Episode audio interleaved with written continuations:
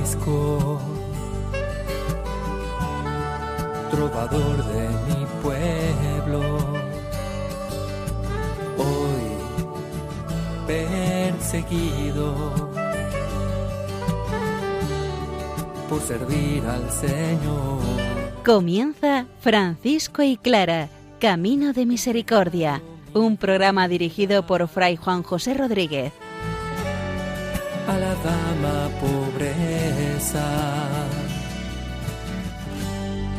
Para poder estar más cerca de Dios. Yo, Clara.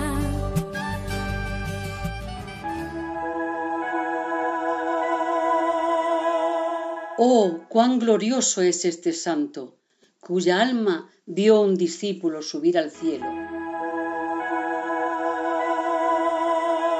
Un saludo fraterno de paz y bien, hermanos. San Francisco ya entrando en el cielo y los hermanos aún con ese pellizco en su corazón por la despedida dan gracias al Señor por su vida. Clara, por otra parte, nos invita a salir de la zona de confort, como diríamos en el siglo XXI. Ella nos diría salir de lo seguro y conocido para iniciar el viaje sin retorno a lo desconocido. Escuchemos la palabra del Señor, que sea ella el garante, la animación para que nosotros seamos realmente cristianos y franciscanos.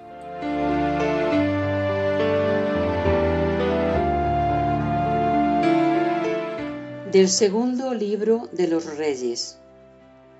Mientras iban caminando y hablando, un carro de fuego con caballos de fuego se interpuso entre los dos, y Elías fue arrebatado en un torbellino hacia el cielo. Eliseo lo seguía con la vista y gritaba, Padre mío, Padre mío, carro y auriga de Israel. Cuando dejó de verlo, se quitó sus vestidos y los partió en dos. Recogió el manto de Elías que se le había desprendido y se volvió a la orilla del Jordán. Tomó el manto de Elías y golpeó con él las aguas al tiempo que decía, ¿Dónde está el Señor, Dios de Elías? ¿Dónde está? Golpeó las aguas que se dividieron y Eliseo pasó el río.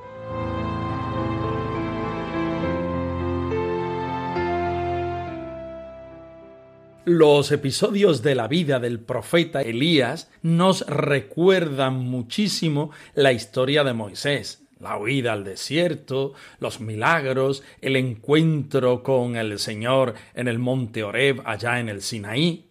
Y al concluir su vida, Elías desaparece misteriosamente como Moisés, arrebatado en un torbellino ardiente en un carro de caballos de fuego por todo lo grande, diríamos hoy. Elías fue llevado al cielo, como Enoc y como Jesús. Esta descripción del tránsito de Elías dio origen a la creencia de que al final de los tiempos se produciría el retorno del profeta como preparación para la llegada del Mesías. Jesús aprovechó para aclarar que Elías ya había venido en la persona de Juan Bautista, el precursor. Hoy día, los judíos mantienen esta creencia en el retorno de Elías con algunas costumbres populares en la celebración de la circuncisión o de la cena de la Pascua. Nosotros evidentemente tomamos este episodio de la muerte o de la glorificación del profeta Isaías para hacer un paralelismo, valgan las diferencias entre los antiguos personajes del Antiguo Testamento, valga un botón de muestras, Elías, con la muerte de Francisco de Asís. Es verdad que la hermana muerte, por muy hermana que sea, siempre produce en nosotros una pena, una despedida, un punto y aparte en la existencia de la persona y de las personas. Pero es verdad también que la muerte vista desde la, vista desde la perspectiva religiosa y mucho más cristiana también nos provoca una acción de gracias.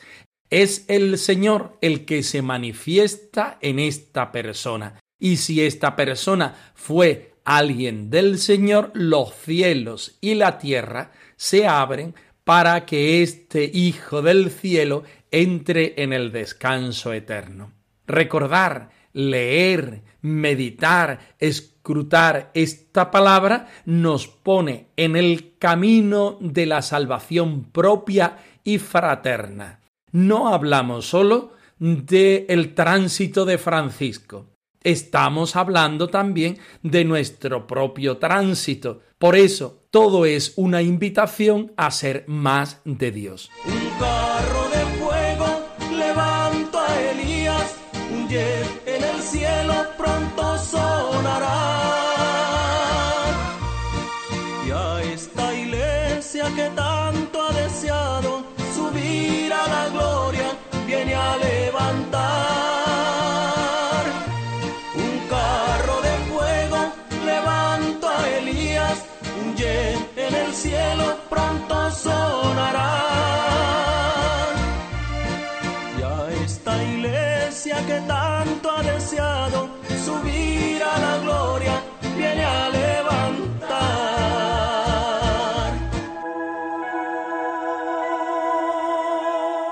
San Francisco, camino del cielo, sus hermanos alabando al Señor.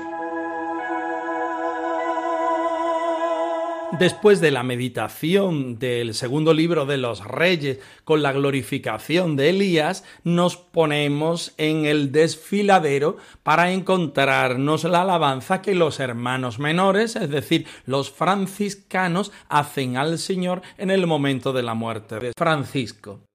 Es una invitación también para que nosotros valoremos el don de la vida y entendamos la muerte como el paso al encuentro definitivo con el Señor. Estemos muy atentos.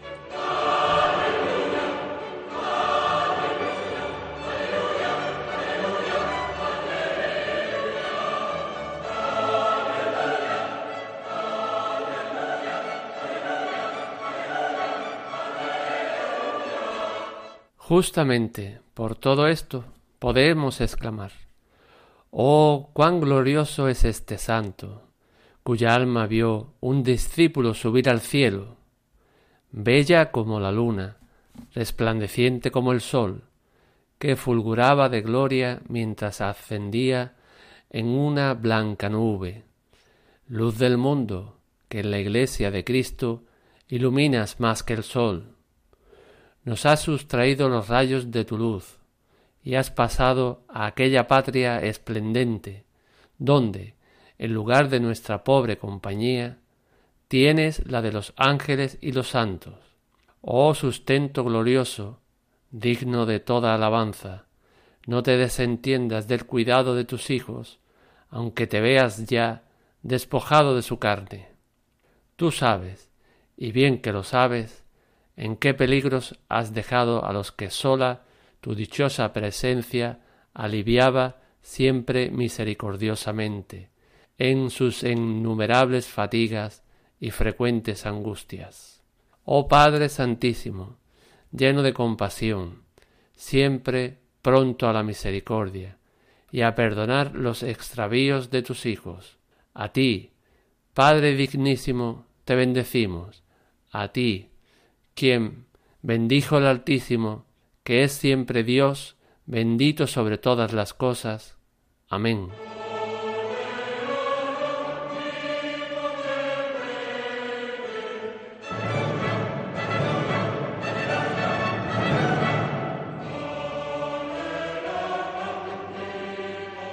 El punto 111 es un canto a la vida, un canto al Señor. No ponemos ningún acento a la muerte, sino que justamente glorificamos al Señor por la vida, por todo lo que Él hace con las personas, en concreto, en este caso, en la persona de San Francisco de Asís, cuya alma está subiendo al cielo corroborando también un hermano que tuvo esta visión, resplandeciente como el sol y como la luna, que fulguraba de la gloria mientras ascendía en una nube.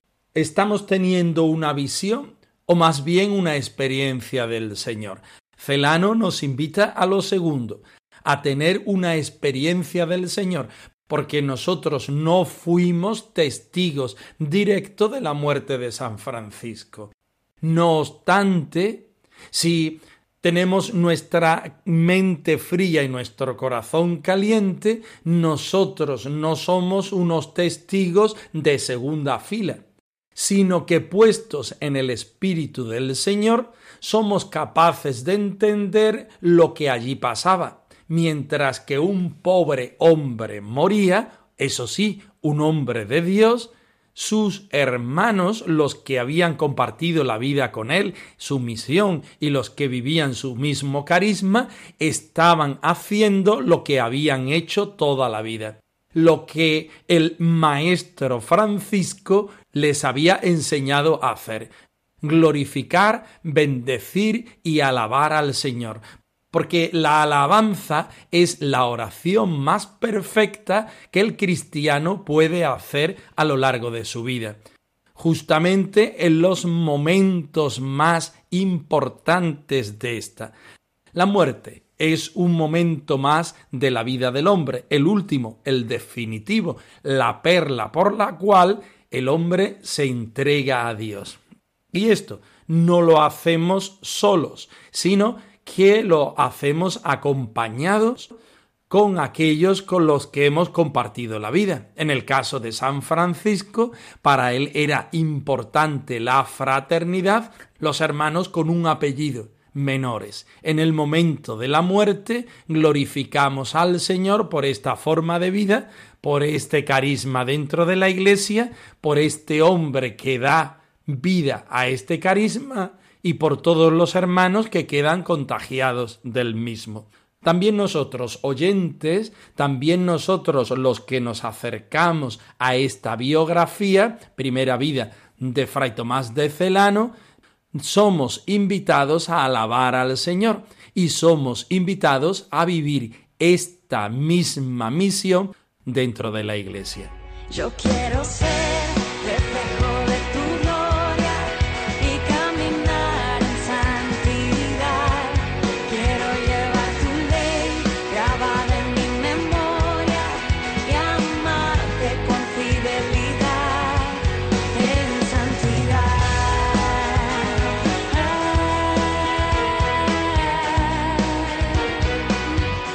La segunda parte de este texto, de este punto 111 de la primera vida de Fray Tomás de Celano, muestra unos puntos que queremos desarrollar. El primero es la petición al Padre San Francisco de que no se desentienda del cuidado de los hermanos. Francisco, sabemos que te vas a la gloria, sabemos que te vas a Dios, pero tú has sido el Padre, el iniciador, de este movimiento religioso dentro de la Iglesia, ahora no queremos quedarnos huérfanos. Necesitamos tu ayuda, tu consejo, tu presencia y sobre todo tu espíritu. En el momento de la muerte existe una separación física, física en lo humano pero no una separación física en lo espiritual. No obstante, es el momento no de dudar, sino de crecer en la fe, de ponernos en la disposición del Señor. Pedimos al Señor que nos aumente la fe, la esperanza y la caridad en el momento de la muerte de Francisco. Le pedimos a Francisco que no se desentienda del cuidado de sus hijos aunque él se vea despojado de la carne y su forma de existir en el futuro sea de forma distinta. Unas cuantas líneas más adelante, sus hijos le hacen ver al Padre Santo Francisco de los peligros que tiene la fraternidad en aquel momento, en el siglo XIII, pero en todos los momentos de la Iglesia. Ahora también podemos presentarle al Señor por intercesión de San Francisco nuestras tendencias, nuestros vicios, nuestros pecados, nuestros peligros, para que Él ya en la presencia gloriosa del Señor tenga piedad de nosotros y haga que el Señor envíe su Espíritu Santo sobre este pequeño rebaño. Somos conscientes de nuestras innumerables fatigas y frecuentes angustias. También lo sabemos, Francisco lo es. Por eso vivimos aún en este aguijón de la carne, contentos, felices y esperanzados porque sabemos que tenemos en el cielo un intercesor que no nos va a olvidar. Subrayemos la fe, la esperanza y la caridad. Subrayemos esa unión con los que están ya en la presencia del Señor. No estamos desvalidos, estamos protegidos por los que vivieron esta misma vida con nosotros y ahora desde el cielo nos animan a seguir nosotros fieles al Señor. Es hora ya de empezar, juntar sin más nuestras manos, sin olvidarnos jamás que todos somos hermanos es hora ya de cantar nuestra plegaria a una sola voz. Francisco de Asís, el mundo necesita la paz. Francisco de Asís, el mundo necesita del bien. Enséñanos a amar enséñanos a perdonar.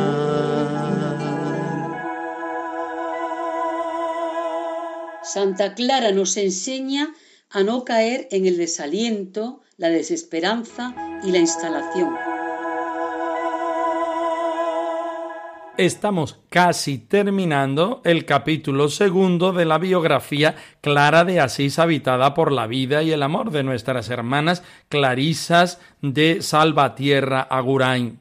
Clara se fía del Señor y sale de lo seguro, de lo conocido, iniciando así un viaje sin retorno hacia los brazos del Señor. Escuchemos atentamente. Te seguiré a donde quieras, te seguiré, Señor, te seguiré, te seguiré, dame las fuerzas, te seguiré, Señor, te seguiré. Fiándose de Jesús, Clara sale de lo seguro y conocido e inicia un viaje sin retorno a lo desconocido. Avanza por un camino nuevo y vivo por el que nadie había transitado a solas con su Dios, hacia donde Él le mostrará. Cada paso ilumina el siguiente. No conoce el adónde, solo sabe que es con Él y en su nombre. Cuando Clara llega a San Damián, no acaba el peregrinaje. Jesús, pobre y crucificado, sigue seduciéndola de forma nueva, la va adentrando en su intimidad más y más. Es necesario un oído atento, una mirada contemplativa, un corazón centrado en él para intuir su proyecto no sólo en los grandes momentos, sino en lo sencillo y cotidiano. La llamada de Jesús no acontece una sola vez, se recrea y activa cada día.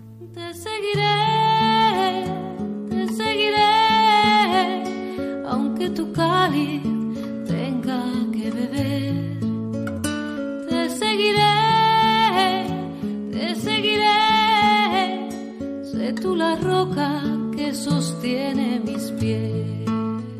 Lo decíamos al principio de nuestro programa, salir de la zona de confort. Esta expresión tan actual pero que habla de una necesidad del ser humano desde siempre y por siempre. Santa Clara en el seguimiento radical de la persona de Jesucristo, en esta relación esponsal, en este seguimiento como hija, hermana y esposa de Jesucristo, nos hace caer en la cuenta en la importancia de salir de sí mismo, de lo seguro, de lo conocido, de aquello que ya tenemos trabajado, conseguido, para ponernos en el campo del Señor para que sea Él quien nos hable, quien nos guíe, quien nos conduzca y quien nos lleve a aquellos lugares, no hablamos de sitios físicos, sino a aquellas experiencias en el Espíritu que nosotros no conocemos, que no nos hacen ser fuertes porque son experiencias nuevas. Avanzar por el camino nuevo y vivo por el que nadie había transitado. Santa Clara crea una forma de vida nueva en la Iglesia, sin miedo, con mucha fe, preguntándole al Señor en cada momento, Señor, ¿qué quieres que haga? Esta forma de vida que por inspiración del Espíritu Santo ella va respondiendo día a día con todas las dificultades humanas que podemos nosotros imaginar, son las mismas que nosotros hoy asumimos. Es un riesgo seguir a Jesús. Lo tenemos y a la vez no lo tenemos. Es el ya, pero todavía no. Anunciamos tu muerte, proclamamos tu resurrección, pero a continuación decimos, ven Señor Jesús. Porque esta es la aventura de la fe. Vernos en mitad de la noche pidiéndole al Señor su luz, su presencia, su amor y su protección. Él se nos muestra. Él es un tesoro, nosotros somos vasijas de barro. Y como tales, nuestra materia hace que temblemos, que dudemos, que a veces no tengamos las cosas claras. Todo esto está dentro de lo normal. Cada paso será iluminado por el Señor desde la fe. Unimos a la fe la esperanza y la caridad, por supuesto. El dónde, hacia dónde, por dónde y todas las preposiciones que queramos las tendremos que vivir como un reto que el mismo Señor nos hace. Se lo hizo a Francisco, se lo hizo a Clara, ellos supieron responder de forma colosal y hoy el Señor nos lo pone a nosotros. Cuando Clara llega a San Damián, no acaba eh, su peregrinaje, todo lo contrario, empieza. Jesús, el pobre, el crucificado, sigue seduciéndola y hablándole todos los días de forma nueva y clara de forma nueva, tiene que responder a este Dios amigo, Dios hermano, Dios esposo. Jesús va adentrando en la intimidad de Clara y ella, con oído atento, con mirada contemplativa, con su corazón centrado en él, intuye cuál es el proyecto, dando pequeños pasos que la misma vida la cerciorará que son los correctos. La llamada de Jesús no acontece una sola vez. El Señor nos va llamando a lo largo de la vida, también a nosotros. Clara, como decimos tantas veces, hizo su propio camino. Ahora nos toca a nosotros hacer el nuestro. Una leyenda no es lo que ha pasado en Asís con una joven mujer de todo fascinante que ha descubierto en la intimidad con Dios el privilegio de vivir la pobreza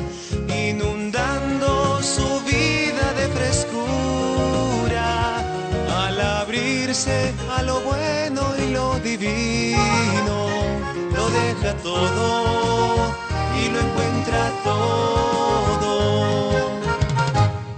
repente se va tornando clara la luz que enciende. Francisco y Clara, arroba radiomaria.es. Os dejamos la dirección de nuestro correo electrónico por si queréis poneros en contacto con nosotros. Nosotros nos despedimos no sin antes ofreceros la bendición del Señor resucitado al más puro estilo franciscano. Que el Señor os conceda la paz y el bien, hermanos. Por servir al Señor. Han escuchado en Radio María Francisco y Clara, Camino de Misericordia, un programa dirigido por Fray Juan José Rodríguez. A la dama pobreza, para poder estar más cerca de Dios.